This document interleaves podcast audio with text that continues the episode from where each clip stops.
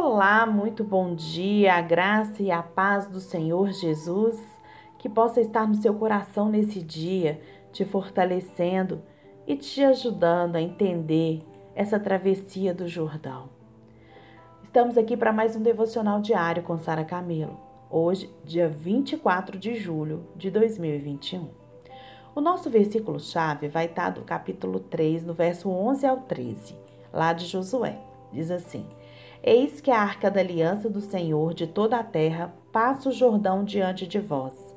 Tomai, pois, agora doze homens das tribos de Israel, de cada tribo um homem, porque há de acontecer que assim que, as, que a planta dos pés dos sacerdotes que levam a arca do Senhor, o Senhor de toda a terra, repousem nas águas do Jordão, se separarão as águas do Jordão, e as águas que vêm de cima pararão amontoadas. Hoje a gente vai ver aqui alguns versos para a gente entender essa travessia do Jordão e o significado dela muito além de que simplesmente atravessar o rio, mas do que isso significa hoje na nossa vida.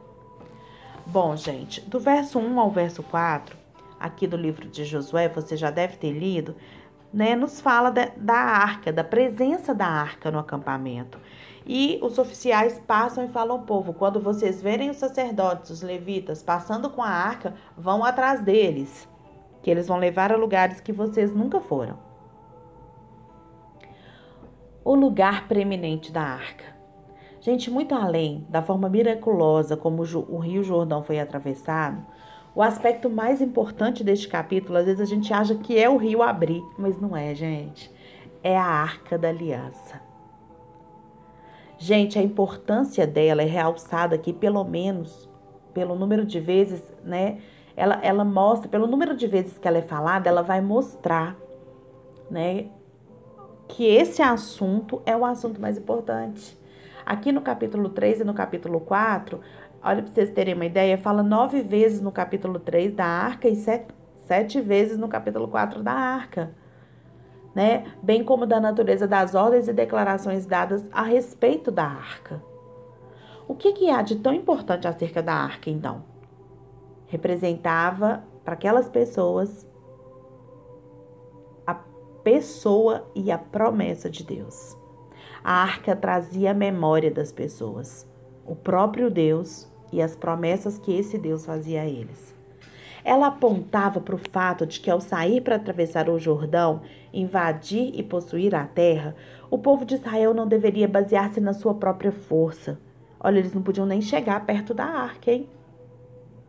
Mas sim na de Deus, já que era o próprio Deus que seguia na frente deles como fonte de vitória. Gente, este é o caso, como tudo na vida tal como Paulo clamou ao contemplar os desafios e provações do seu ministério. Sabe, Paulo é, fala e para estas coisas quem é idôneo, mas em seguida respondeu a sua própria questão com estas palavras: E é por Cristo que temos tal confiança em Deus. Não sejamos capazes por nós mesmos, não que sejamos capazes por nós mesmos de pensar alguma coisa, como de nós mesmos, mas a nossa capacidade vem de Deus. 2 Coríntios 3, 4, 5. Então, uma, um ponto-chave aqui desse texto hoje é a presença da arca, tá? A presença da arca, ela aponta para a presença da, da pessoa de Deus e das promessas dele na nossa vida.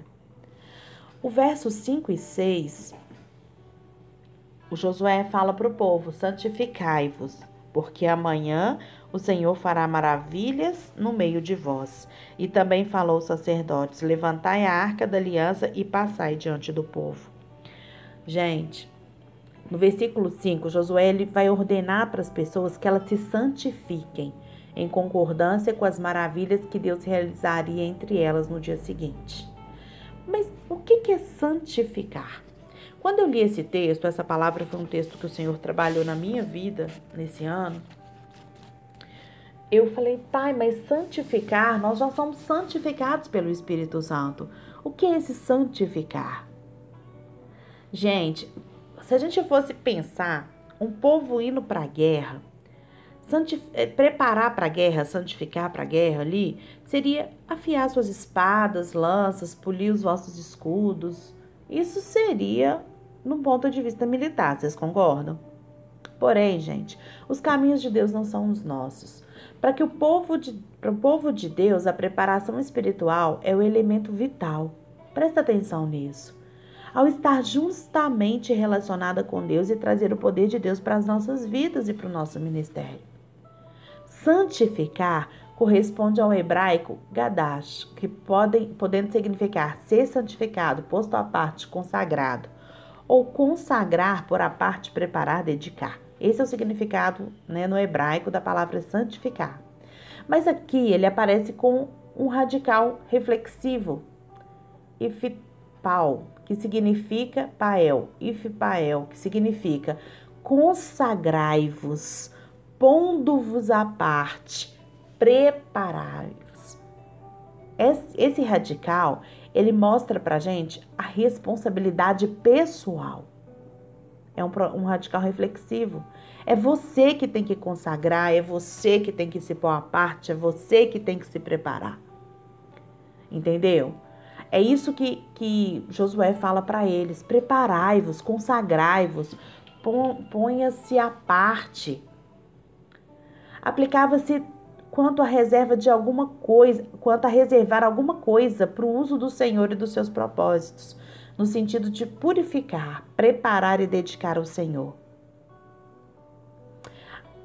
Repare aqui então em Josué 3,5b, quando ele diz: Porque amanhã fará o Senhor maravilhas no meio de vós. Quando existe uma falta de santificação, através da confissão para a profanação do pecado, né, junto com o compromisso relativo ao propósito de Deus para as nossas vidas, nós criamos obstáculos para o poder de Deus mas ainda mais chamamento à santificação. O povo de Deus deveria esperar que Deus operasse um milagre. Ele deveria estar, eles deveriam, gente, estar ansiosos ali, tomados por uma noção de maravilha. Tá? Israel, ele não poderia perder de vista o seu Deus, sabe? Que era um Deus capaz de fazer o incrível, humanamente impossível. Aqui a gente tem duas ideias chaves envolvidas: a preparação e a dedicação. Isso mesmo. Gente, a preparação e a dedicação a Deus iam abrir os olhos do povo para que eles pudessem ver a maravilha. Presta atenção nisso. Quando existe uma falta de santificação através da, da nossa confissão, do nosso arrependimento, quando tem pecado na nossa vida, a nossa visão para contemplar maravilha. A palavra maravilha significa milagre. Ela é muito restrita. Então, o que, que o Senhor quis? Que o povo se santificasse, né? Que era uma decisão pessoal. Eles, cada um, faria sua santificação. E daí eles poderiam contemplar aquele milagre. Eles poderiam ver a grandeza daquele milagre. Quando a gente não confessa os nossos pecados, quando a gente não rompe com com aquilo que não é bom na nossa vida, a gente começa a criar obstáculos para o poder de Deus agir na nossa vida. Então, vamos parar por aqui hoje. Pense nisso. Para a gente ver o milagre, a gente precisa se santificar, porque senão os nossos olhos não vão conseguir ver, os nossos olhos carnais e espirituais. Prepare-se e dedique para atravessar o Jordão na sua vida. Que o Senhor esteja com você.